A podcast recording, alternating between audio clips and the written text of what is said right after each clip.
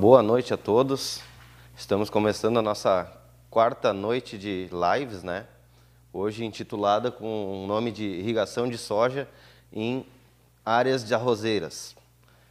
Hoje nós vamos estar contando aqui com dois participantes, né?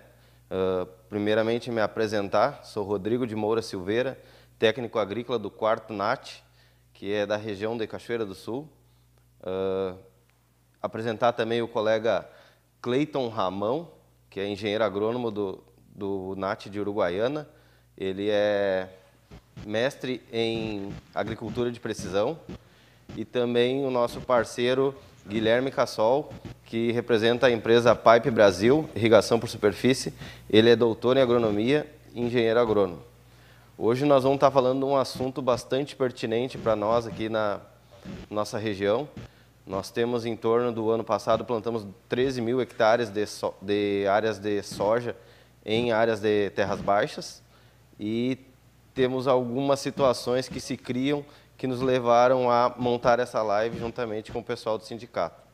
Gostaria de agradecer de antemão uh, o convite do sindicato e a parceria de sempre na FEAPEC com o IRGA e agradecer também as empresas que fazem com que esse evento seja possível. Agradecer em especial ao Senar, ao Banrisul, ao Cicred, à Líder Tratores e à Seletro. E já vamos partir então para né, o nosso assunto. O que nos fez chegar nesse momento para conversar sobre irrigação em soja? Até então, a gente, o ano passado, teve uma parceria com o pessoal da, da Pipe, e começamos a trabalhar aqui na região. Fizemos algumas áreas experimentais e notamos resultado nos trabalhos que foram feitos. Diante disso, nós começamos a discutir para poder aumentar essa situação que aconteceu para alguns produtores, poder levar aos demais. Então, essa conversa de hoje vai ser uma conversa bem informal. Nós vou estar levantando os pontos aqui e os nossos colegas vão estar discutindo, né? O Cleiton, com sua experiência bastante grande lá em Uruguaiana, uh, vai passar um pouco dos cases de sucesso. E o Guilherme com suas técnicas. E eu também vou estar argumentando algumas situações que se criaram aqui na região de Cachoeira, que a gente teve sucesso e que a gente vê que é possível estar fazendo. A partir de agora, eu vou começar a fazer alguns questionamentos e os colegas vão estar respondendo. Uh, dentro do combinado que a gente fez anteriormente, o primeiro questionamento que eu vou fazer para vocês, guris, uh, sobre a questão de produtividade. O que, que a irrigação vai nos trazer em produtividade? Que esse é um dos questionamentos mais importantes que o produtor faz. Por que investir em irrigação? O que, que isso vai me trazer? A gente sabe que isso é um, é um passo isolado, mas que tem uh, uma grande proporção em produtividade. Então, gostaria que vocês fossem explanando para nós as ideias de vocês.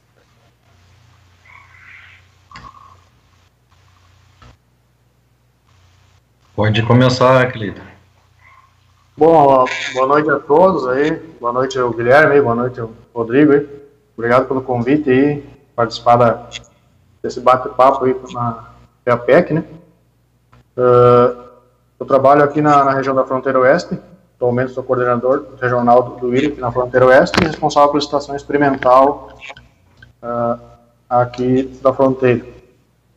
Uh, sobre esse assunto muito importante, principalmente voltado aí ao, ao a última safra, né, é, que tivemos aí uma estiagem bem, digamos bem, bem, bem consistente, né.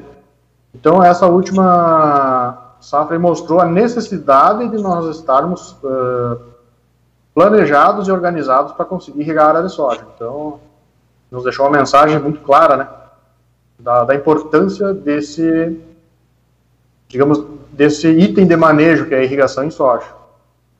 Então, as médias produtivas aí que ocorreram aí na região aí mostraram isso, né? Uma média áreas não irrigadas aí, médias muito, muito abaixo do custo de produção, né? E quem conseguiu fazer uma irrigação aí uh, mais consistente na sua lavoura conseguiu médias bem acima uh, do custo. Acredito, e não sei, o Guilherme trabalha muito aí na parte da Zona Sul e em outras áreas do estado, né? Acho que provavelmente conseguiu sentir essa percepção, né, Guilherme? É, é, exatamente, boa noite a todos. É, como o Cleiton falou também, gostaria de agradecer o, o convite para a participação dessa live aí na, na FEAPEC. Agradecer principalmente o pessoal do IRGA, que é parceiro nosso de longa data aí, né? Tanto o Pedro, o Amara, o, o Rodrigo.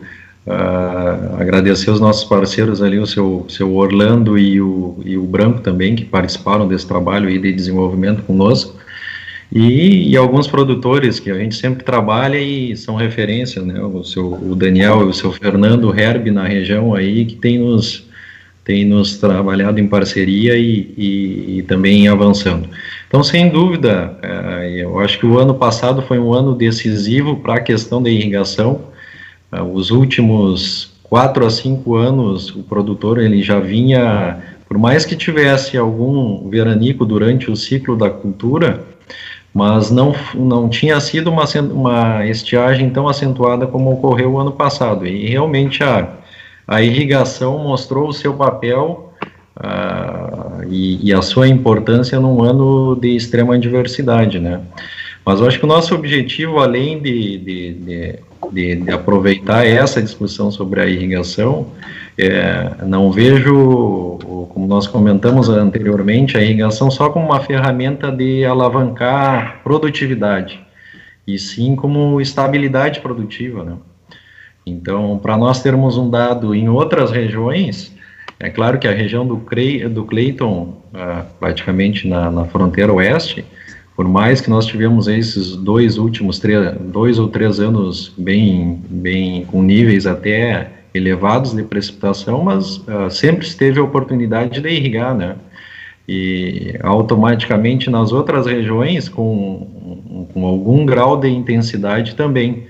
É, e essa ferramenta da irrigação, que agora é, teve, estava em voga pelo, pelo ano passado, eu acho que é uma oportunidade para nós discutirmos aqui não só a irrigação isolada, porque nas áreas de arroz ela anda concomitantemente aí com o processo de drenagem. Então, do ponto de vista agronômico e de engenharia, nós temos aí desafios, mas também temos oportunidades de integrar, melhorar o sistema de drenagem das nossas áreas, que sempre foi o nosso gargalo e o ponto inicial da soja nas áreas de arroz, mas tem oportunidade de irrigação que nós temos infraestruturas, temos hoje no, no estado, segundo os dados do, do, do próprio IRGA aí, né, Cleito?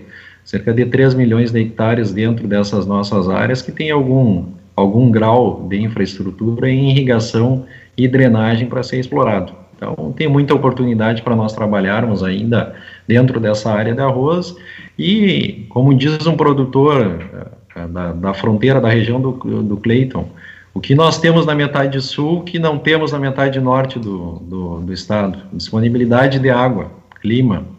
Então, temos uma oportunidade grande para avançar com, com a temática de irrigação e da soja em área de arroz. Perfeitas colocações dos colegas, uh, vem bem a calhar com aquilo tudo que a gente tem visto aqui na região e vocês também na região de vocês, né?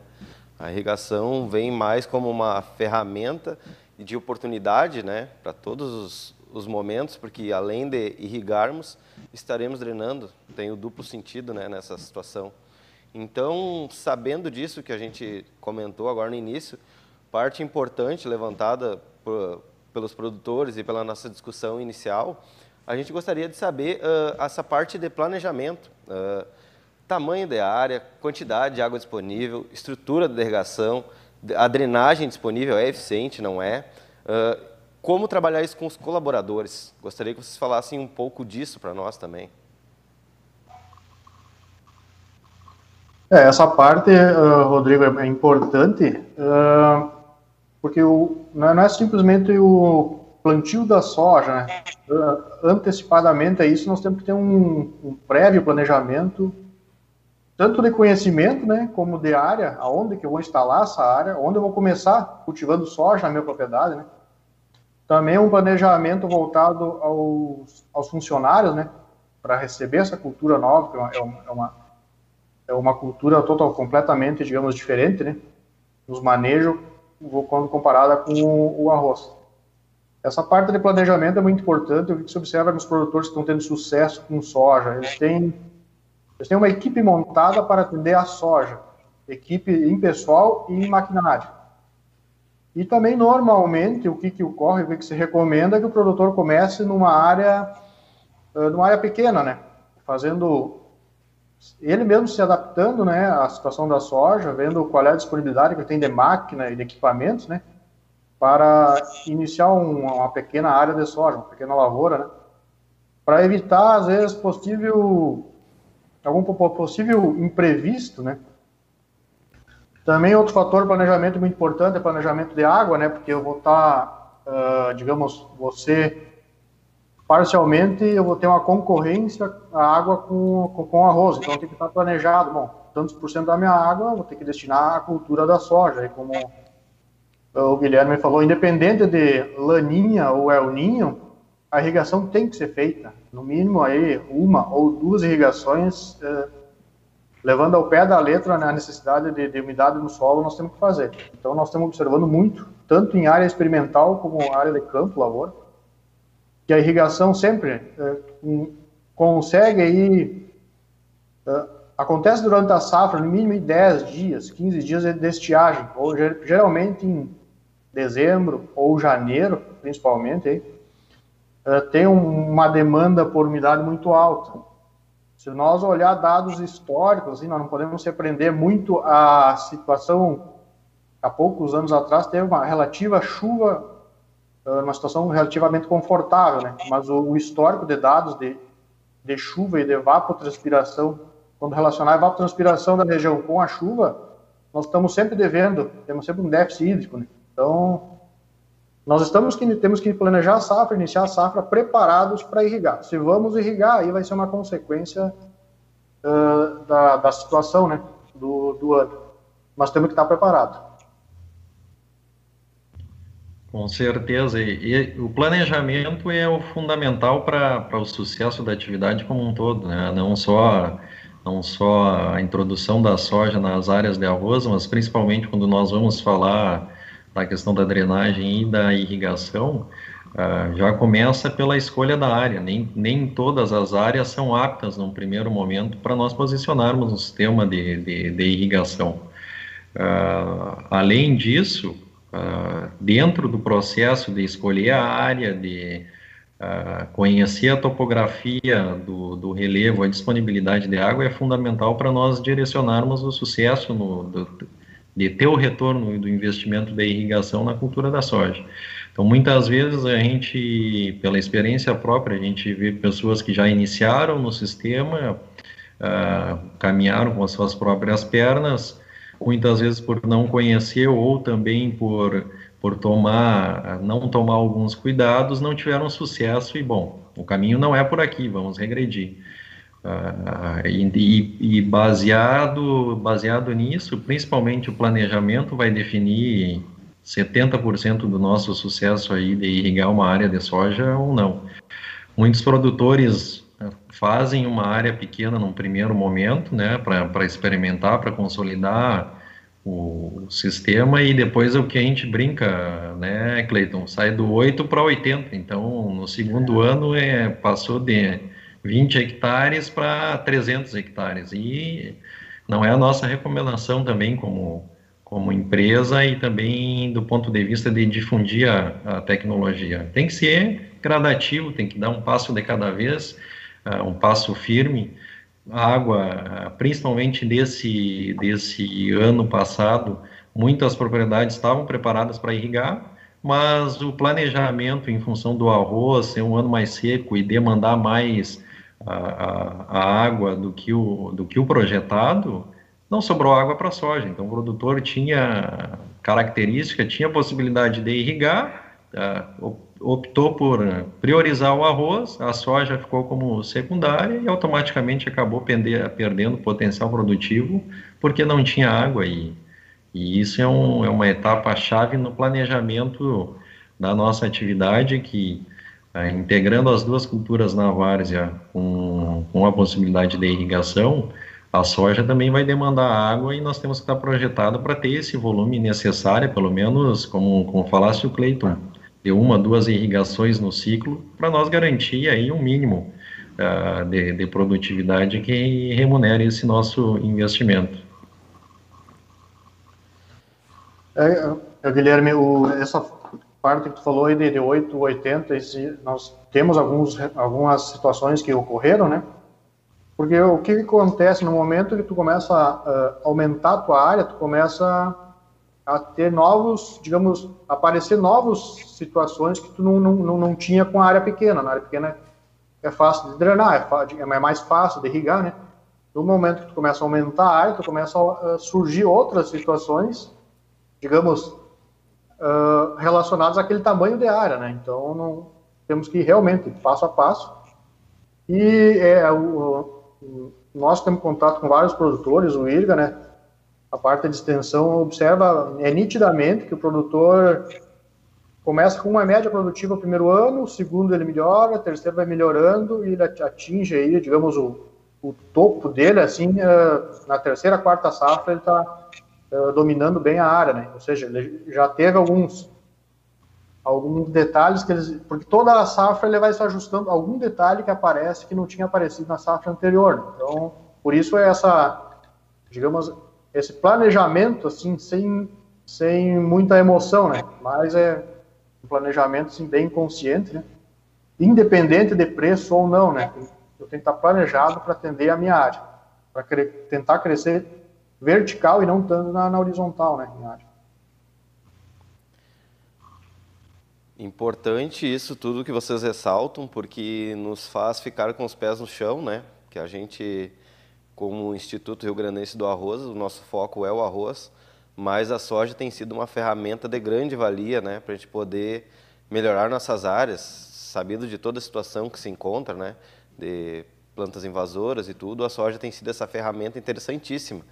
No entanto, sem irrigação, a gente tem passado muito trabalho, né? Porque muita gente abandona por anos de frustração e a várzea acaba sendo um ambiente mais hostil que a coxilha, né? Então ela sofre bem mais. Então, assim, essa parte de irrigação uh, tem que ser bem, bem dominada, né? Para ser e para ser bem dominada, a gente tem um outro item aqui que foi pontuado, né? Que seria a drenagem. Quando a gente fala em drenagem, é a drenagem macro, micro, como fazer isso. Então, gostaria que vocês dessem uma ideia disso para o pessoal, porque às vezes a gente faz alguma coisa assim que não é eficiente. Então, a gente precisa saber o conjunto da obra. Gostaria que vocês dessem uma explanada sobre isso. É, Rodrigo, o que nós temos observado em termos de drenagem, né? É um item básico, importante, né? Que tem que ser implantado. E o mais importante, a drenagem tem que estar ativa, tem que funcionar né, durante toda a safra. Então, uh, a região aqui, a maioria dos produtores trabalha com suco, né? Alguns com distância entre suco, uns um pouco mais, um pouco menos. Uh, também a profundidade de suco, tem várias profundidades de suco, o pessoal utiliza aí. Uh, já tem equipamento bem dimensionado, fazendo, construindo um suco bem eficiente, né? Mas o importante é que eu consiga é, construir esse suco antecipadamente, de preferência, para qual é o motivo de ter uma antecedência de construção de suco. Eu consegui ter algumas chuvas sobre esse suco para me ver se tem algum problema que o suco não está resolvendo, né? Uh, eu consigo resolver o problema antes de implantar a cultura. Depois que, que está implantada a cultura da soja, aí, digamos, a, a corrida atrás o tempo para correr atrás de resolver esse problema tem que ser muito mais curto. Então, se eu conseguir antecipar essas observações a campo, é muito importante. O que, que eu vejo aqui, nós estamos observando na região, uh, porque o, o sulco, uh, dá para se dizer que é um dreno a cada um metro, um metro e pouco, né? Dependendo do, do, da estratégia do produtor. Então, é, um, é uma ferramenta que drena muito eficiente. Tem também alguns sucos que é, que é realizado, ou alguns treinos realizados assim de forma mais aleatória, através de dados de RTK ou alguma outra ferramenta, né, que ele retira o excesso da água, mas às vezes tem algumas pequenas bacias, pequenos acúmulos de água, e isso posteriormente vai prejudicar, né? Essas bacias aí, às vezes, não, a olho nu não se percebe, só no dia da chuva mesmo. E tem algumas ferramentas aí que conseguem detectar essas pequenas manchas na lavoura, né? Que aí tu vai somando essas pequenas manchas, vai dar um percentual bem interessante no total da área. Mas é, ou seja, temos que fazer um suco que seja eficiente. E eu vejo isso como uma forma de conseguir perceber isso, tem que fazer com antecedência para poder corrigir algum, algum detalhe técnico que ficou, né? Uh, imperceptível no momento de planejar esse suco. Com, com certeza, bem pontuado pelo, pelo Cleiton. E a questão em irrigação e drenagem andam juntas. Ah, então, por, por exemplo, a, a própria macro drenagem da área, num primeiro momento, que é essencial, não adianta nós capricharmos, fazermos suco, uh, trabalharmos internamente dentro das áreas e termos a macro drenagem como um fator limitante, porque essa água tem que sair da lavoura rápida, né? Tem que sair no máximo 24 horas, pelo menos não ter mais água livre na superfície aí, pensando na cultura da soja, principalmente principalmente para semeaduras mais cedo, quando nós tivermos uma precipitação mais elevada e a cultura está numa fase inicial de desenvolvimento. Então, isso, sem dúvida, eu acho que tudo que a gente fazia para o arroz em termos de drenagem, e isso não é uma, uma percepção nossa, o próprio professor Marquesan fala, fala disso, né, uh, que não é, não é eficiente para a soja. Hoje o que nós vemos, o que nós vemos é que a própria irrigação do arroz também não é suficiente para a soja. Então, ou seja, nós vamos ter que melhorar as duas coisas, tanto a irrigação quanto a, quanto a drenagem. Do ponto de vista da macro, bom, estabelecido a macro para tirar essa água para fora da lavoura, nós vamos depois trabalhar o cenário de micro, micro uh, drenagem, ou seja, drenagem dentro dos nossos talhões efetivamente. E aí tem pontos importantes, a ferramenta do sulco, nós temos visto que em questão de drenagem auxilia muito, até porque os nossos solos das, das áreas arrozeiras mesmo, a condutividade hidráulica é baixa, então muitas vezes eu tenho água empoçada num dreno que está dois metros daquele local onde a água se concentra e eu não consigo retirar aquela água livre da superfície porque eu não tenho condutividade hidráulica para puxar essa água e, e puxar para os drenos uh, principais. E a, o sulco auxilia bastante essa questão de drenagem, porque eu vou ter um sulco a cada um metro, um metro e trinta e cinco, um metro e cinquenta, dependendo da máquina de espaçamento, e consequentemente eu consigo capilarizar melhor esses fluxos de água no terreno para poder é, viabilizar a drenagem. Viabilizando a drenagem, como o Clayton, o Clayton falou, uh, hoje nós temos ferramentas, as geotecnologias, como até a própria Parfit da Embrapa trabalha bastante nisso, a questão da suavização, né, para corrigir essa, esses micro-relevos, as lagoas que ah, automaticamente ah, impedem o fluxo da água no terreno e tornar, tornar não só o processo de drenagem, como a própria irrigação mais efetiva e, e, e mais rápida também para nós termos o domínio da, das águas nessas áreas. Né? Então, a macro drenagem, a micro e a irrigação, elas andam uh, lado a lado, andam uh, em grau de importância, hoje eu diria, não, ter, não tem mais como nós pensarmos uma lavoura de soja em, em terras baixas que eu não esteja preparada para as duas coisas se eu quiser estabilidade de produção. Se eu me preparar só para drenagem, bom, vai ter anos que eu vou colher bem, uh, anos que chovem melhor, eu vou ficar à mercê também das precipitações. Muitas vezes o que nós temos visto é que as áreas se desenvolvem bem, vem com bom potencial produtivo, chega no final do ciclo da cultura, a gente acaba perdendo aí 15, 20 sacos por, pela falta de uma única chuva e, consequentemente, o nosso, a nossa expectativa de produção baixou bastante, né? Isso tem acontecido ao longo dos, dos anos. Então, trabalhar as duas ferramentas uh, na, de forma concomitante, sem dúvida, na minha opinião, é o caminho para nós alavancarmos e termos estabilidade de produção nesse, nesse nosso ambiente. Não quer dizer que nós vamos resolver tudo com irrigação e drenagem, é, nós vamos ter que fazer o básico e, e, cuidar outros fatores, tanto de compactação quanto plantabilidade, escolha de cultivar e etc.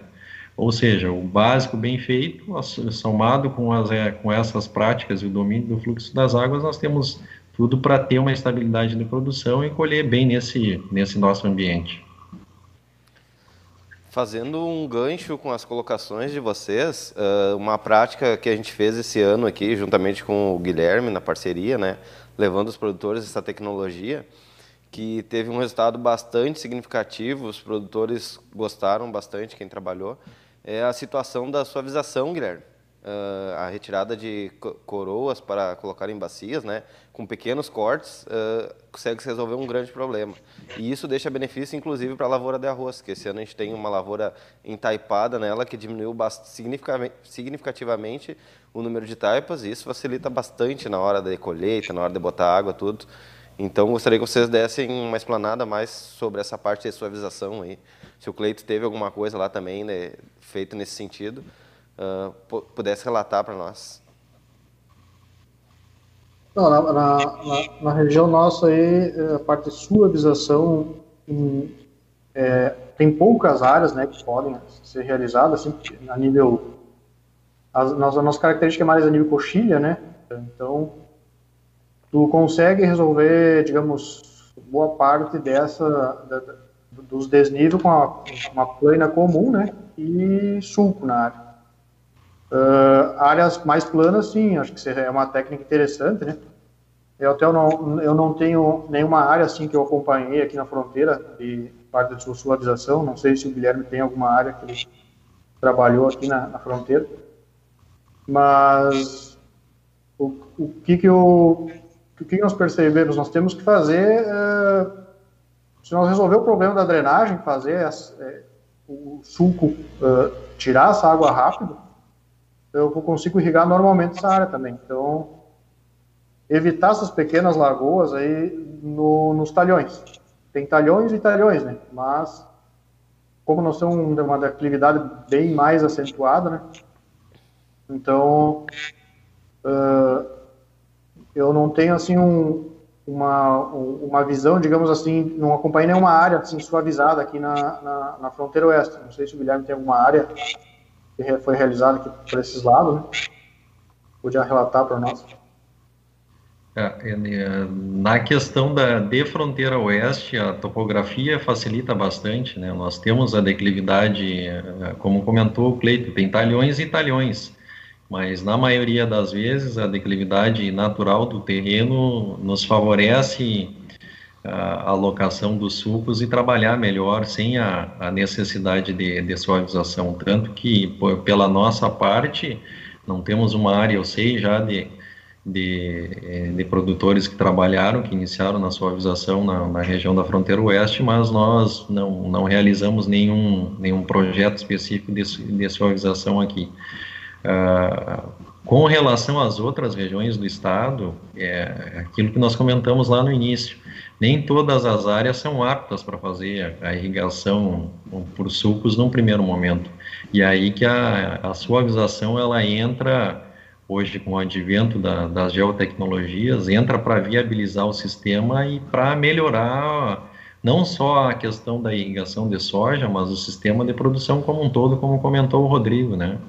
Ou seja, ah, no, no próprio processo de, de suavização, que, que, quando nós comparamos, por exemplo, só quando se tinha o laser, nós não tínhamos condição de mapear a área, ter um modelo de, de digital de elevação dessa área, conhecer o terreno, uh, estimar uma movimentação de terra ou de, da quantidade de metros cúbicos que eu vou movimentar e nem aonde que estariam localizados os cortes e que profundidade esses cortes seriam uh, realizados também dentro da área. Então, hoje, com, com a tecnologia, com a RTK, a gente consegue fazer isso antes de tomar qualquer uh, intervenção ou, ou atitude para uh, examinar se a área tem maior aptidão para trabalhar com, com suavização, se necessita alguma intervenção ou não.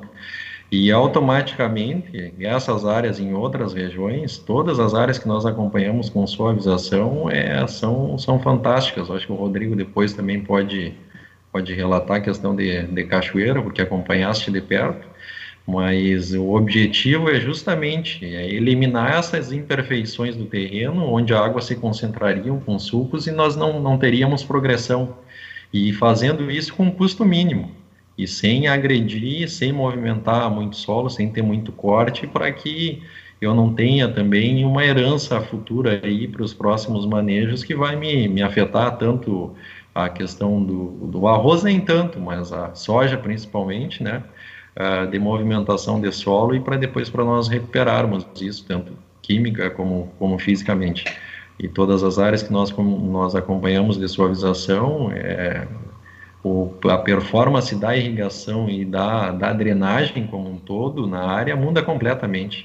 É uma mudança significativa que, que vem agregar. E dentro do sistema de, produ de produção, a suavização ela não vai beneficiar somente a soja, como eu mencionei, mas até ontem, acompanhando a live da, da, da Mara, do Luiz Fernando e do Pedro, antecipação da irrigação. Vai ser muito mais fácil nós trabalharmos a irrigação do próprio arroz com um maior controle de lâmina de água, com a possibilidade de iniciar mais cedo e mais domínio e corrigindo essas áreas problemas que nós temos dentro da, da, da, da lavoura, uh, para poder viabilizar essas práticas. Então, o próprio arroz vai se beneficiar diretamente do, do processo de, de suavização. E esse processo eh, também eh, ele não, não tem um custo tão elevado como eu trabalhar numa situação de muitas vezes que nós tínhamos antigamente, uh, situações de cota zero ou situações de trabalhar num plano inclinado com, com cortes agressivos, né? A gente uh, tem, tem áreas e áreas, e muitas, muitas vezes áreas que foram transformadas em, em, em, sistematização a zero não necessariamente tinham aptidão natural para serem realizadas. Isso é custo, é movimentação, é infraestrutura que hoje a suavização nos permite fazer é, muito mais rápido, com um custo mais baixo e com uma eficiência alta de processo para nós viabilizar as duas coisas. Uh, no sentido de contribuir, Guilherme, a gente teve algumas situações criadas aqui em Cachoeira e hoje eu tive o relato de um produtor que foi até o escritório lá conversar com a gente, que ele viu o sistema de, de suavização e ele programou do jeito dele lá, tentando melhorar a área e também viu os, os sulcos, né? E também está uh, propiciando fazer isso na área dele, do jeito dele, claro. Mas é como a gente diz, né? Existem várias maneiras de fazer a mesma coisa e a gente tem que adaptar as realidades. Então, até incentivei bastante ele e vamos trabalhar junto para tentar fazer da melhor forma possível. E outros relatos também, que nem eu citei o primeiro ali, o produtor fez as taipas e se, se impressionou com a quantidade de taipa, como diminuiu, né? E eu, eu, justamente isso que tu falou antes na live da Mara, do, do Luiz e do Pedro, eu fiquei pensando nisso também, para a área de taipa, para poder adiantar a água, tem que ter uma suavização que melhora muito. Uh, vendo a área como ficou lá e como era, é bastante gritante a diferença. Então é uma baita uma ferramenta, com certeza. E dando sequência nos questionamentos, né, a gente está seguindo uma ordem cronológica de, de, um preparo de uma área, né, a gente saindo da suavização, a gente iria para a parte dos sulcos, que a gente já tratou na parte de drenagem, macro e micro, mas mais especificamente, assim, o que seria esse sulco, né, o, como fazer ele, uh, existe um equipamento, existem outras maneiras de fazer, e assim, gostaria que vocês passassem um pouco do que vocês têm visto aí e também do equipamento que a gente utilizou nessas áreas que a gente fez, né, Guilherme? Uh, se puderem passando essas ideias, pessoal, até para nós ir mais adiante, né? Porque os, os produtores que estão próximos viram o que está acontecendo, mas tem gente que não teve o contato. Então, essa live é um bom momento para nós aproveitar e disseminar essa informação. É, uh, Rodrigo, assim, falando em sucos, o que que podemos relatar sobre detalhes. Assim, o, digamos, o produtor tem que, o que ele tem disponível na propriedade. É, nós já, já tem equipamentos trabalhando muito bem, né, confeccionando suco, né. Uh, mas eu também não posso posicionar para o produtor que ele no primeiro ano ele tem que comprar um equipamento novo para suco, que ele tenha que eh, investir, digamos, já entrar direto em uh, trabalhando aí, comprando o piloto automático para plantar em linha reta, para construir suco, ou seja, eu, tenho que me, digamos, me situar na, situação, digamos, financeira, né, do produtor. Ele pode arrumar com um vizinho ou fazer, construir um, um, equipamento que faça um suco, assim, não, talvez não saia o suco perfeito, mas ele consiga iniciar o processo, ou seja, ele se familiariza com o processo e aí no próximo safra, né, aí sim ele começa a investir eh, na, nesses detalhes. Né? Uh, nós temos, por, um, caso aqui do produtor que entrou, vai entrar esse ano em, arroz, né? Só que ele queria, em arroz, em cultivo da soja, só que ele queria manter um custo baixo para ele sentir a percepção, né? Sentir, digamos, sentir na realidade como, como que vai andar a soja na, na, na, na, na propriedade dele. Então, nós estamos tentando, assim, manter um custo baixo, ele fazendo com os equipamentos que tem disponível na propriedade, né? E, ele já está com fluxo construído, né? Adequados àquela situação, né? E acreditamos que sim, vai andar muito bem, porque ele está preparado, já construiu o suco, já ele fez toda uma preparação antes desse talhão que ele vai entrar com soja. Aí, num segundo plano, aí um produtor que já está no segundo ou terceiro ano, aí sim ele começa a investir em máquinas, investir em geotecnologia, investir em outros equipamentos para refinar o manejo fazer, a, digamos, a lavoura andar de uma forma mais, uma mais positiva. Mas tem vários equipamentos, vários modelos, né, Guilherme? O cara vê por aí rodando, né? Um se adapta mais a uma região, outro se adapta mais a outra, tem um tipo de solo, né? Então, a, a, principal mensagem que eu acho é que nós temos que entender a realidade do produtor e uh, posicionar para ele assim uma, uma forma que ele consiga usar a experiência do vizinho ou do, ou, do, ou do, de alguém de alguma de uma assistência técnica ou do IRGA, né, para posicionar ele de uma forma que ele corra o mínimo de risco possível, né, em termos de investimento. Não investir tanto no primeiro ano é, em máquinas ou algum outro tipo de, de técnica, né. Mas porque nós podemos estar queimando uma tecnologia ou queimando, né, uma ferramenta no primeiro ano. Então, nós temos, digamos, esse termômetro, né, até onde nós podemos ir é, até onde o produtor quer produzir no primeiro ano. Vai ser mais ou menos o balizador nosso, uh, ao meu ver, né, ao entender, assim. Nós não podemos, digamos, forçar a barra né, no primeiro ano. Acredito que, que o Guilherme também tenha percebido isso, né? Não dá para chegar assim, querendo fazer toda a parte do projeto 100%, né? Não é tão fácil, né? Quando você fala em. Quando você volta para a parte financeira, né, do produtor. Acho que é isso, Rodrigo, da minha parte. É, com certeza bem pontuado pelo, pelo Cleito, e é, nós comentamos lá no início, os passos têm que serem gradativos, né? E uma coisa, cada passo ao seu tempo e uma coisa de cada vez. Em relação a sucos, eu, é, eu acredito, e pelo, pelas experiências que nós temos verificados a campo e também com trabalho com os produtores, é, é, que teve uma mudança grande em relação à ideia, à concepção inicial de tu fazer o, o, o suco, o camalhão, no mesmo momento da semeadura da, da soja.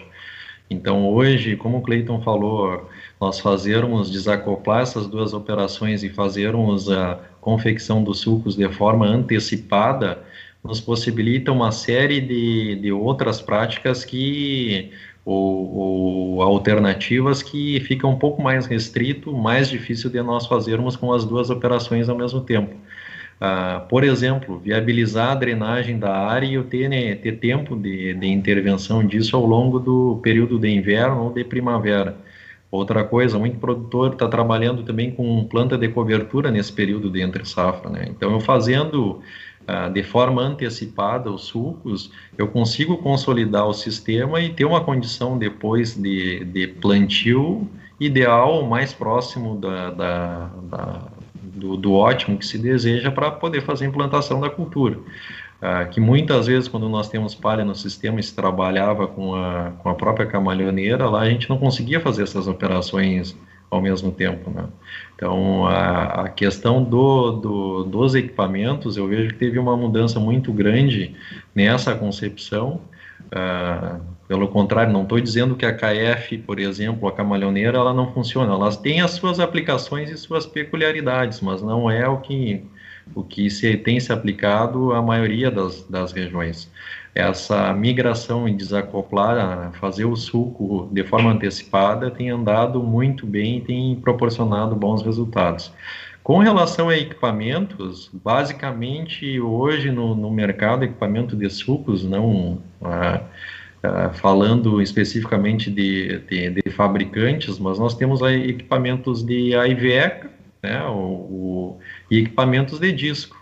É, como o Clayton posicionou, cada região tem sua peculiaridade. Por exemplo, o pessoal da Zona Sul, é, até dentro do projeto Sul, que nós temos com, com outras empresas parceiras, o pessoal optou por trabalhar com, com a questão da camalhoneira de disco e fazer um, um suco com, uma, com, com, um camaleão, com uma elevação um pouco maior, porque são áreas mais planas, eu tenho que viabilizar mais a drenagem, tem que ter uma segurança. Se eu for trabalhar na campanha na região oeste do estado, bom, aí eu já vou partir para uma questão de um equipamento de AIVECA, que eu tenho um revolvimento mínimo, que eu vou direcionar a água do terreno, mas não necessariamente eu vou mobilizar muito solo para fazer um, um camaleão propriamente dito. Então, é, essas são concepções que, que, que, ficaram mais claras e com o domínio também dos próprios, do, do, nosso domínio, dos produtores, do pessoal da pesquisa, da, da extensão, que vão se consolidando e que nós temos visto que está andando bem aí no, no campo, né? Então, não existe uma receita de bolo, tem que passos gradativos, como falou o Clayton, e automaticamente é, escolher o melhor equipamento para a situação em que o produtor se encontra. Bem isso que vocês comentam, a gente tem visto aqui na realidade já o pessoal trabalhando com enxada rotativa, fazendo sulcos próximos um dos outros para tentar direcionar essas águas e no mesmo momento irrigar por elas, né? Uh, também tem visto o pessoal trabalhando com roda lentilha, né?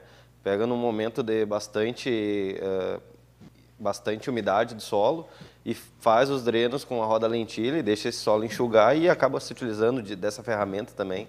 Então, assim, o jeito de fazer é, é pegar a ideia do contexto da, da, drenagem e utilizar também como meio de irrigação, conhecendo o terreno, obviamente, no mínimo básico, um levantamento topográfico, nem que seja com um nível, para poder a gente adaptar essas situações. Né? É bem interessante que eu tenho visto a campo e, e conversei com vocês e agora a gente relatando aqui, Claro que se existe um equipamento é muito bom, importante, mas que nem o Cleito levanta, nem todo mundo está capitalizado para chegar e investir, né?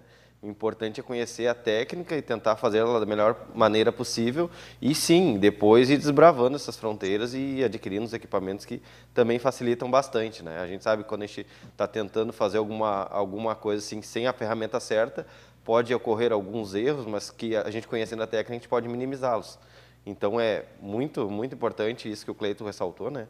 A, a gente tem que ter cautela na hora de, de conversar com o produtor, isso aí. A gente uh, teve a experiência no passado, o pessoal se disponibilizou a nos uh, trazer esse material e coisa, e agora ficou na mão do produtor. Os produtores, alguns já aderiram, outros estão pensando em aderir, e isso é importante. O primeiro passo a gente deu e agora é com eles, né?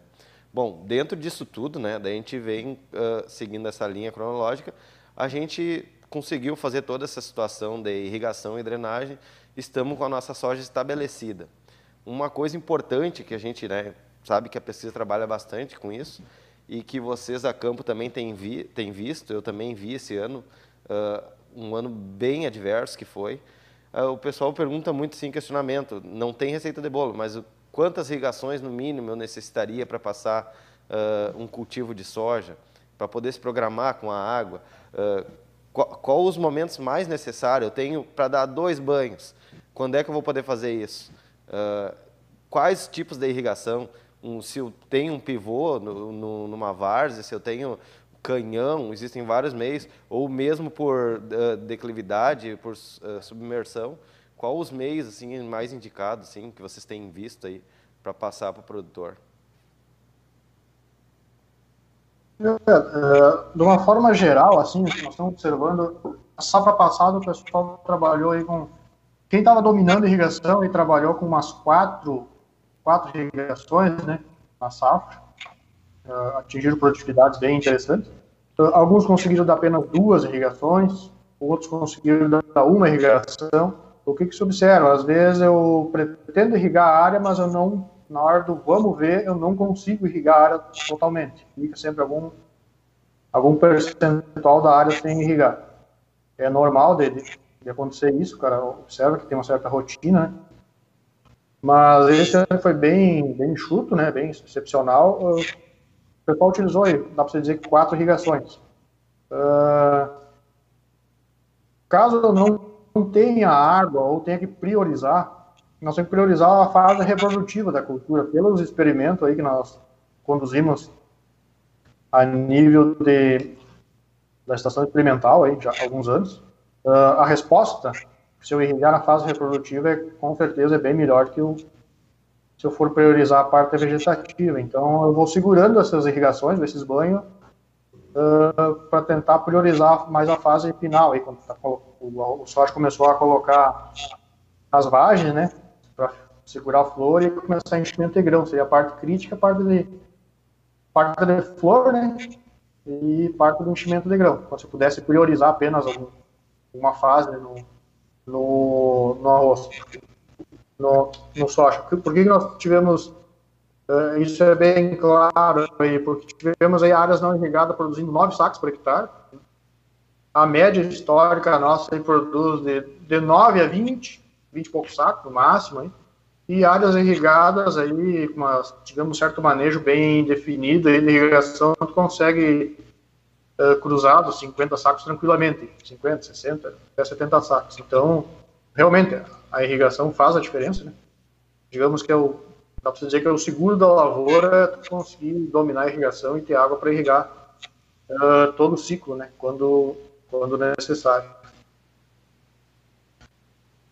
É, com certeza, boas colocações do Cleiton. É, também a fase reprodutiva é sempre mais responsiva do que a vegetativa. Nós também temos verificado isso nas, ah, nos, nos, comparativos lado a lado que a gente faz entre os produtores e todas as regiões. E uh, eu acho que esse último ano uh, nos mostra isso de certa forma, né? Porque a, essa estiagem, para a maioria da, das regiões, acometeu fevereiro e março.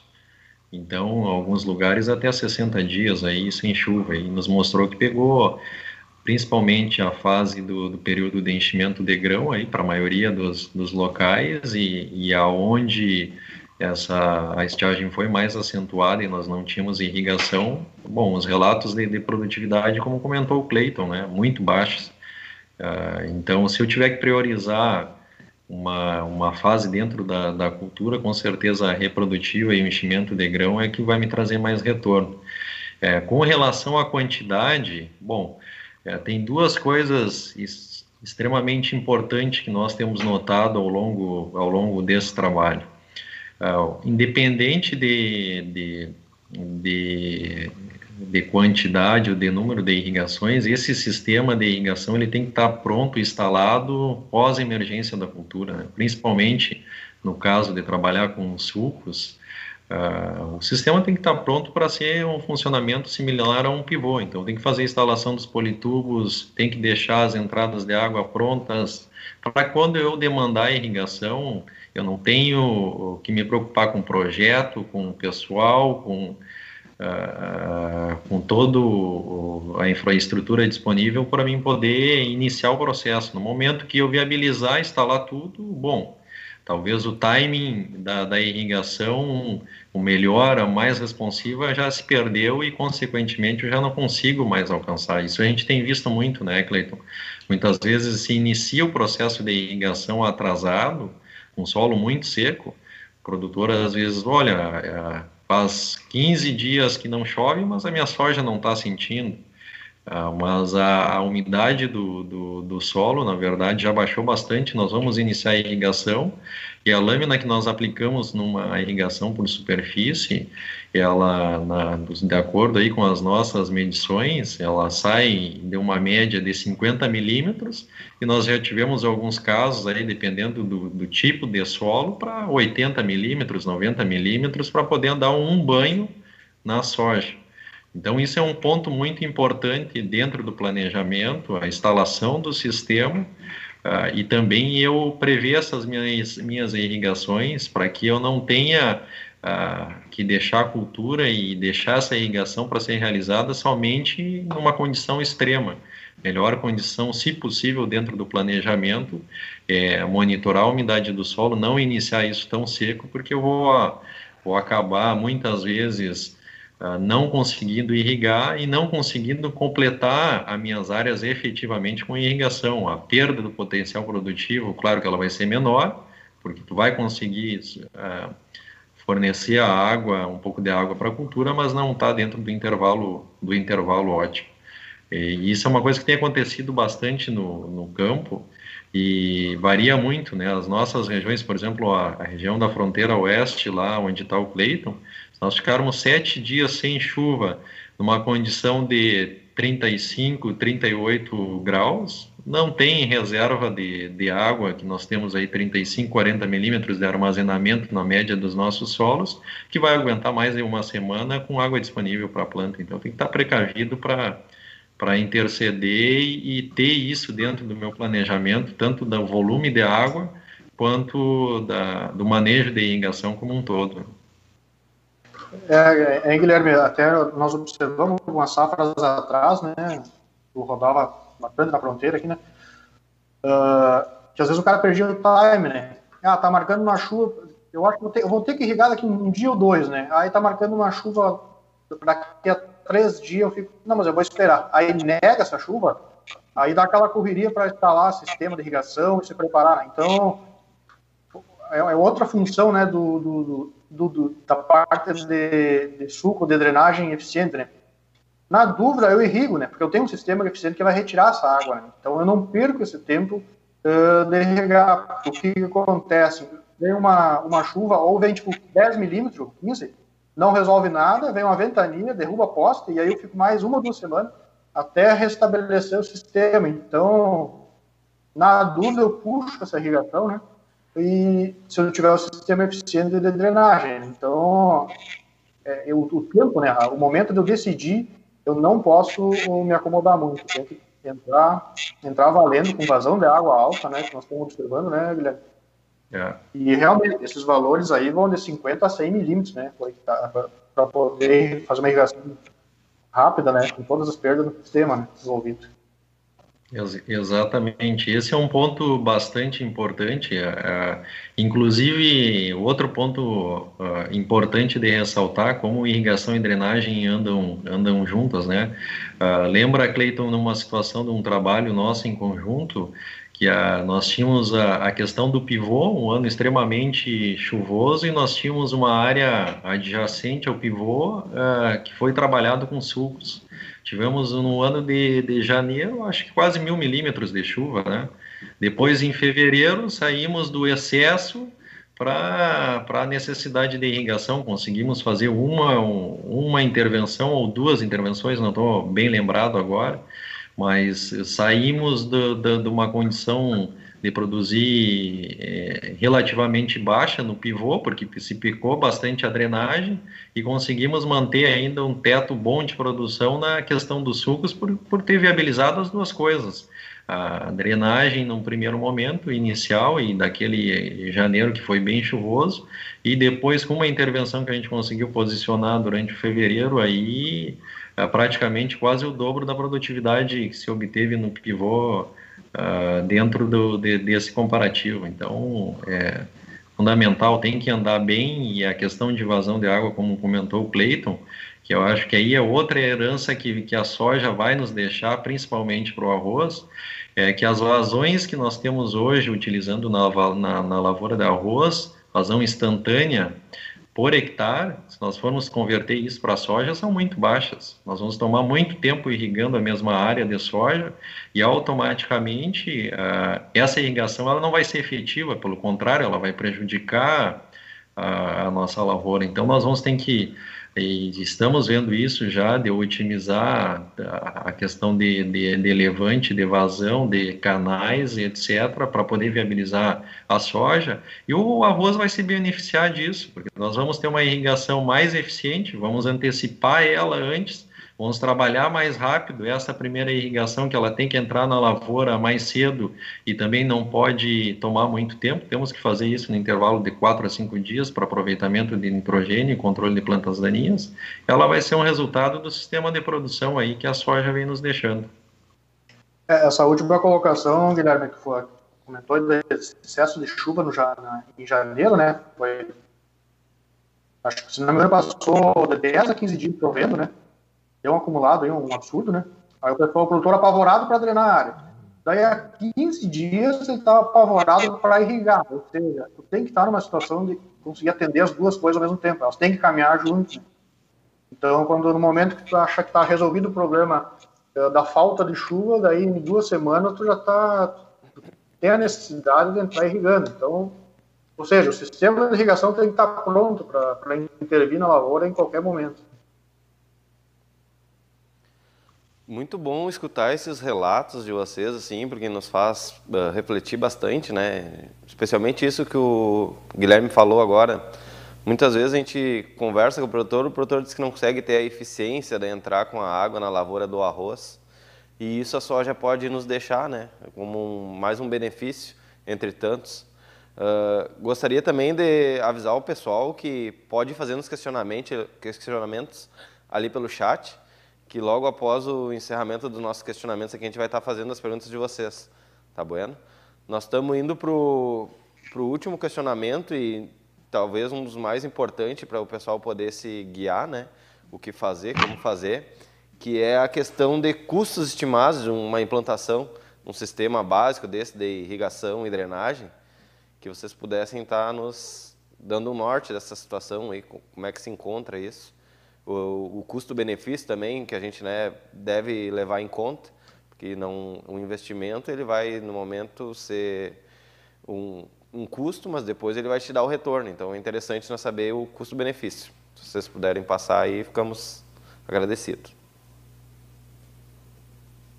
É importante, né, Rodrigo, tipo, o custo-benefício, né, porque às vezes eu penso exatamente friamente naquele valor, ah, eu tenho que investir tantos reais por hectare, né, Uh, mas tem que ver quanto que vai me, vai me dar de retorno, né? Então, e também o custo é muito variado, né? O Guilherme trabalha muito com custos, né? Na parte de projetos. Né?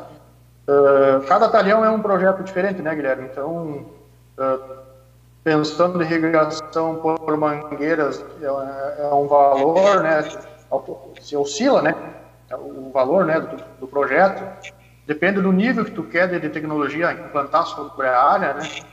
Uh, tem irrigação por ou por, por suco via mangueiras ou, ou tem produtores tentando fazer via canal secundário, ou seja, tem, tem, várias tentativas de irrigação. O importante é irrigar, né? Mas eu acredito aí com, com acho que o, o suco aí, a, a, parte de implantação do projeto aí, deve girar em torno aí, acho que de 200 a 300 reais por hectare, acredito eu. Acredito até que o Guilherme tem os dados mais uma mais do teu dia a dia, né, de custo de implantação do, do, do, dos projetos.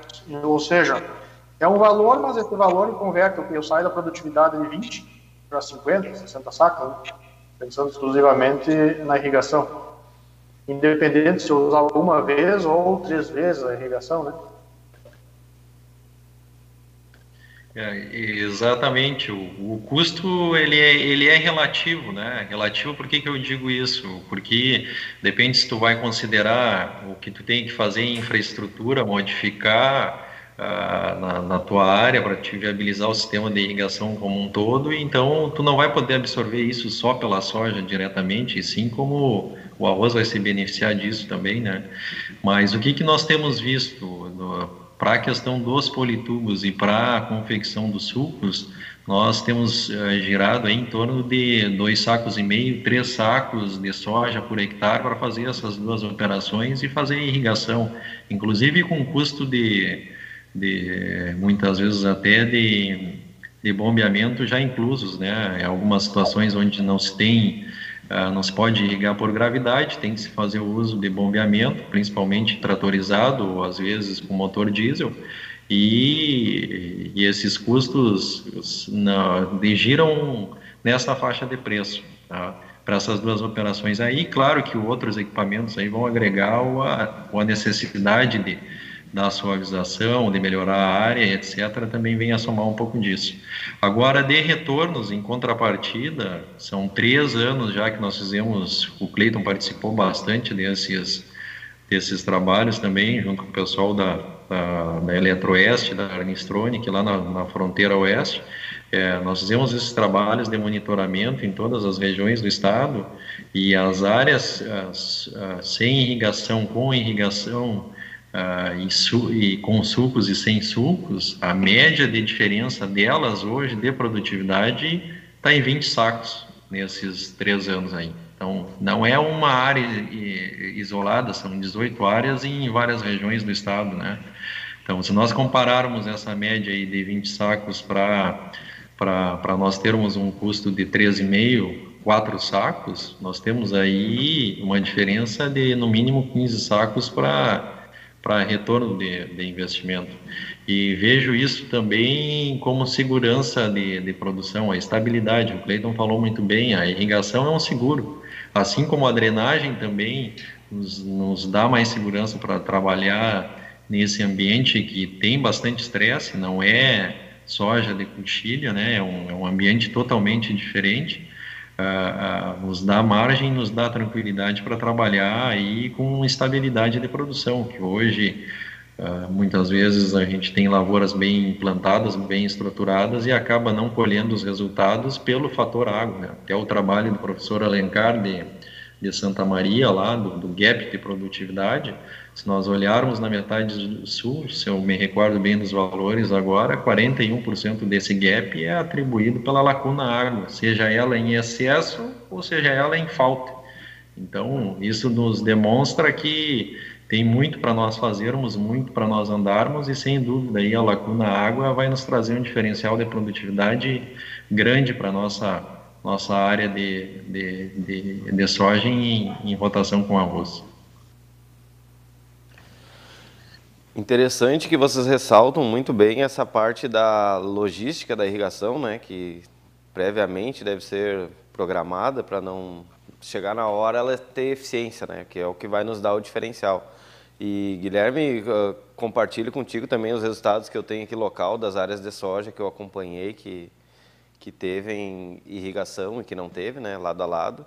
Uh, fica nesses números aí que tu citou e com certeza se paga, né, porque o investimento da lavoura tu já fez e a água se faz necessária, porque sem ela não o ciclo não vai acontecer, né?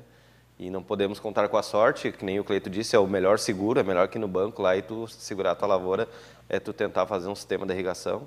Isso a gente tem visto. E a gente esse ano quer trabalhar forte aqui, até porque é um anseio dos produtores, tem nos cobrado bastante e a gente uh, solicitou essa, essa live com o pessoal do sindicato justamente para isso, para clarear as ideias, né? E eu acho que a gente conseguiu fazer um pouco sobre isso. Eu estava olhando aqui, até o momento a gente não teve nenhum questionamento, então acho que seria interessante vocês fazer um compilado dessas informações, tu e o Cleito, né? Uh, a gente sabe que a irrigação é um dos passos dentro do ciclo da soja, mas que pelo que a gente tem notado é um dos passos muito importante que a gente tem que fazer esse dever de casa, né? Isso é o básico para a gente poder avançar em outras situações e gente, talvez no futuro a gente esteja discutindo depois de sanar esse, esse, essa lacuna que a gente tem. Então, gostaria que vocês fizessem uma explanação, assim, como um encerramento, né? Porque a gente também está cumprindo o nosso tempo uh, da live aqui. Então, que vocês vão fazendo o encerramento. Se aparecer algum questionamento, a gente faz dentro dessas, dessas falas. Caso contrário, a gente vai se direcionando ao encerramento. Fique à vontade. É, o, qual é a mensagem final que eu, eu gostaria de, de passar? É planejamento, né? tá preparado para uma determinada área e conseguir atender aquela área, tanto como uh, parte de solo, parte de nós não tocamos no assunto, mas a parte de o pessoal está realmente convencido e necessita, né? A parte de calagem, né? Calagem, drenagem, irrigação, uh, época de plantio, né? Ou seja, tudo isso envolve planejamento e, e, e com certeza a, nós precisamos ter eh, velocidade nesses processos, né? Durante o ciclo da cultura, para nós conseguir ter uma condição bem, bem ideal e ter sucesso que se resume no final em, em produtividade. E começar com passo a passo, gradual, né? Sem sair do 8 para o 80, né? E ir se ajustando e se adequando à sua área testar, experimentar, sem, sem muita correria, né? Sem muita pressa, né? E, e sempre buscar informação, buscar informação, informação bem consistente, né? relatos de, tanto, também dos vizinhos e de pessoal do IRGA, das empresas, assistência, né? ou seja, o, o, o chave da, das, é planejamento e informação sobre, digamos, a, a cultura da soja em várzea. Eu acredito que o Cleiton tenha pontuado muito bem, eu também concordo uh, ah, 100% com o que ele pontuou uh, agora e, e, e, também comentou, comentamos durante, durante esse tempo de live.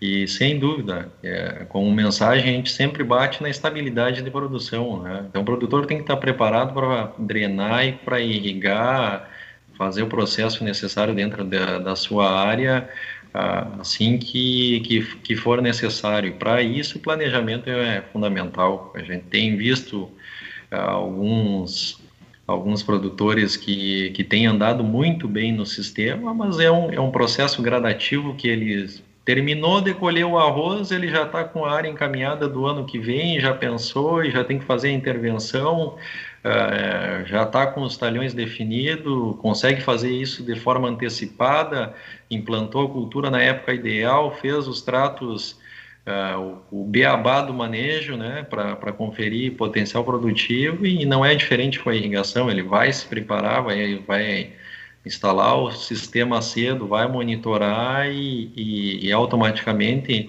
dentro dessa etapa do processo construtivo, ele não vai colher um resultado diferente de, de, de ser satisfatório, de ter retorno do investimento que ele vem consolidando. Então, isso a gente defende muito, a estabilidade de produção passa por por fazer as duas coisas bem feito, irrigação e drenagem, né? É claro que, como mencionei anteriormente, nós não vamos resolver tudo com água, é, o, manejo é extremamente fundamental, né? É o, que não é, não é o nosso foco aqui, talvez por isso que nós não comentamos outros aspectos de manejo que também estão relacionados com, com, com água, né? mas uh, dentro da temática tem que fazer isso, fazer isso bem feito. E eu cito um exemplo, né, para onde que nós vamos no, no futuro. Eu tive a oportunidade de, de ficar um tempo fora nos, nos Estados Unidos, e se nós pegarmos a, a, área de produção do arroz deles lá no Mississippi Delta, que é a principal região produtora hoje dos Estados Unidos, na década de 80 nós tínhamos 20 a 30% dessa área em rotação com arroz irrigada. Hoje nós temos cerca de 80, 85% da área, ou seja, mais ou menos quase 2 milhões de hectares, que não são arroz, que têm sido irrigados não só com soja, com milho, com algodão, na mesma área que é cultivado arroz. Como é que esses caras conseguiram fazer e chegar nesse patamar? Trabalhando irrigação e drenagem. Eu vejo que nós vamos seguir para esse caminho. Não estou dizendo que vai ter uh, algodão na, nas áreas de, nossas de produção de arroz, mas bom, quem sabe nós dominamos a infraestrutura viabilizamos mais a soja, quem sabe o milho também vem para o sistema de rotação aí em algumas áreas específicas que demandam e regiões também que demandam mais a questão.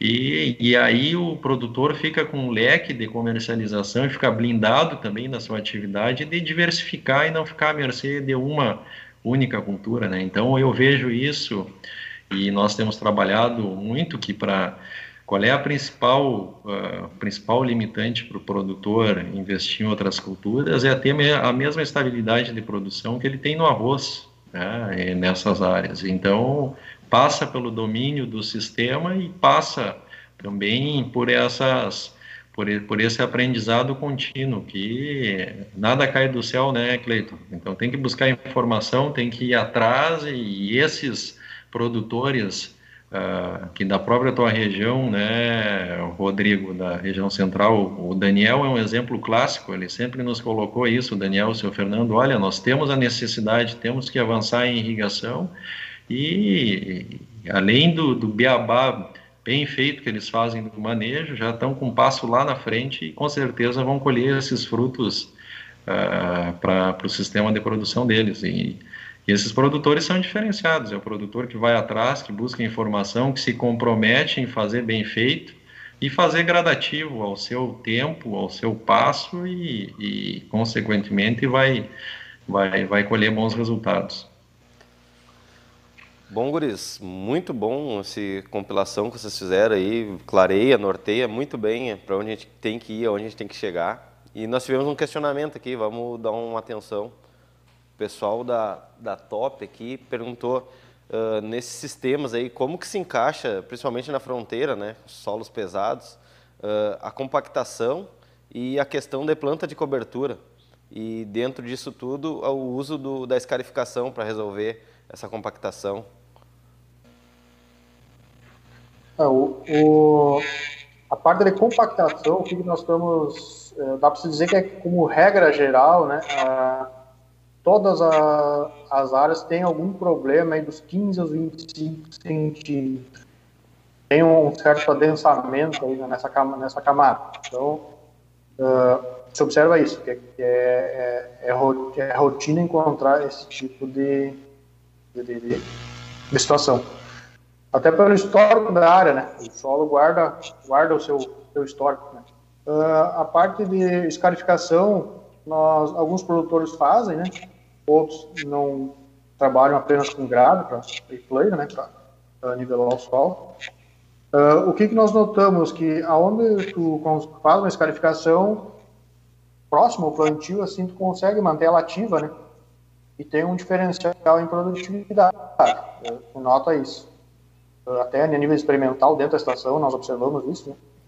Uh, só que é uma, é uma, é uma, é um, digamos, é uma, é um, é um manejo que tem que ver realmente se tu precisa fazer, né? Se é toda a área ou é na área parcial ou não, né? E unir esse manejo também com a parte de plantas de cobertura. Tem muito produtor que constrói o suco bem antecipado e coloca as EVEM ou aveia em cima, né?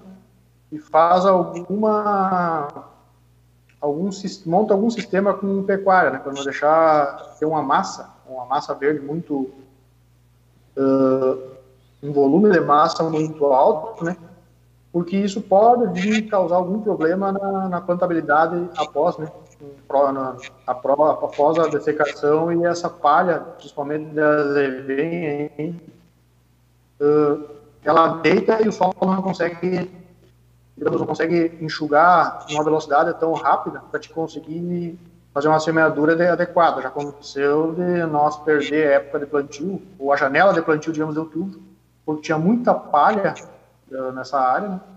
e fez aí uma semana de sol, só que tu ia lá, abria a palha, e o sol estava encharcado ainda, né? Aí deu plantio em novembro, né? Então, tem uns detalhes, né, que, tem, que devemos prestar atenção uh, né, nesse manejo de palha e a parte de, de escarificação também. É, e, e, eu acho que um ponto muito importante de observar é realmente é, identificar onde que essa compactação está alocada, né, Cleito?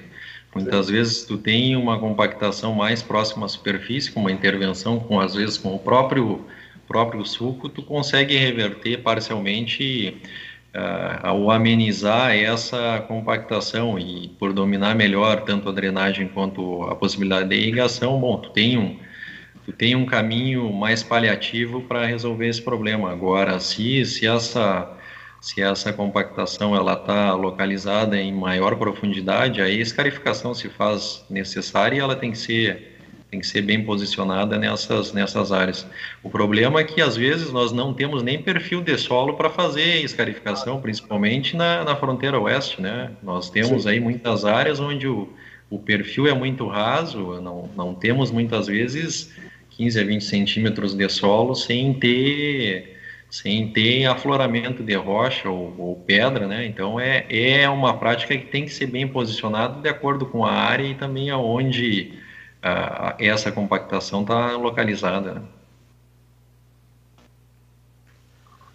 Muito obrigado pela resposta de vocês, né? O questionamento que a gente teve. Uh, muito interessante essa parte aí, né? De, de, de escarificação também. É um outro assunto que a gente poderia fazer outra live discutindo, né?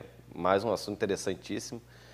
Também uh, agradecer muito, né? Uh, desde o primeiro contato que eu fiz com vocês, se mostraram disponível e pronto a ajudar e a participar, né? Isso aí é uma coisa que não, não tem nada que você pague. a parceria que nós montamos aqui para fazer essa live. Uh, muito obrigado, Cleito, muito obrigado, Guilherme. Agradecer também o sindicato, né, que se mobilizou para fazer a Safeapec Digital, que está sendo um sucesso. Convidar o pessoal amanhã que vai ter a quinta live, que é da parte do Angus, né? Angus Ultra Black, características, registros e programa de carne. Muito interessante, o pessoal aí que também associa a lavoura de arroz, a soja, o gado também. Então, muito importante nós dar uma assistida amanhã. Uh, agradecer em especial né, os patrocinadores, o Senar, o Banrisul, Cicred, Líder Tratores e a Seletro. E desde já uh, deixar bem claro pessoal que esse material vai estar disponível no YouTube, né? Para quem não pôde assistir todo hoje ou queira indicar para alguém, vai estar lá o acesso, é só chegar lá e conferir. Uh, agradeço a todos, desejo uma boa noite a todos que nos acompanharam pelo, pelos canais digitais e que nos colocamos à disposição. Acredito que nós possamos manter as parcerias, Guilherme, que o trabalho ano passado está rendendo bastante fruto, que tu precisar da gente aqui, a gente está disponível. E assim como eu já vi que tu tem disponibilidade para nos ajudar também, a gente se põe da mesma forma. E o Cleiton também, que está sempre nos dando uma mão e trocando ideia e coisa. É importante nós manter essa relação e mostrar para o produtor que nós somos uma rede de informações às quais eles devem acessar, né? Colocamos o quarto NAT à disposição, o IRGA como um todo, né? Estamos aqui para ajudá-los. Então, agradeço a todos e faço aqui minha mensagem final. Não sei se vocês gostariam de dar um, um até logo, pessoal e agradeço muito mesmo a atenção de todos e a participação de vocês. Obrigado aí, Rodrigo, por, pelo convite. Obrigado aí pela estar junto aí o Guilherme, né? Agradecer aí o pessoal da organização da feira aí, os ouvintes, né? E o pessoal aí tá, tipo, o IRGA tá sempre aberto, né? Acessar a informação, a trocar ideia, né? É, porque nós o IGA trabalha muito aí com uma troca de informações a nível de estado geral, né, Rodrigo? Então, fica fácil nós, de nós buscar informação caso nós não tenhamos. Então, é, estamos sempre à disposição aí. Qualquer coisa é só prenderem o grito. Também, para finalizar, eu, eu, eu agradeço em nome aí da, da, da Pipe BR essa parceria de longa data, né? Não, não só com vocês, com, com o Rodrigo, com a Mara, com o Pedro, com o Irga, com, com a Motobônus também, Cachoeira e todos os produtores, uh, mas com o Cleiton, que nós vemos trabalhando aí também já, já faz um, um bom tempo. E são parcerias sadias, né? Da mesma forma que vocês se colocam à disposição, nós nos colocamos também para levar isso adiante. O objetivo é que todos cresçam uh, dentro de, desse sistema e dessas informações e que a gente consiga pelo menos posicionar, melhorar o produtor, né, que está no final da cadeia lá e que, que consequentemente tem que colher esses resultados. Então, da mesma forma, permanecemos aí à disposição e agradeço mais uma vez o espaço e a parceria de sempre de, de vocês. Então, muito obrigado, uma boa noite a todos, um bom descanso.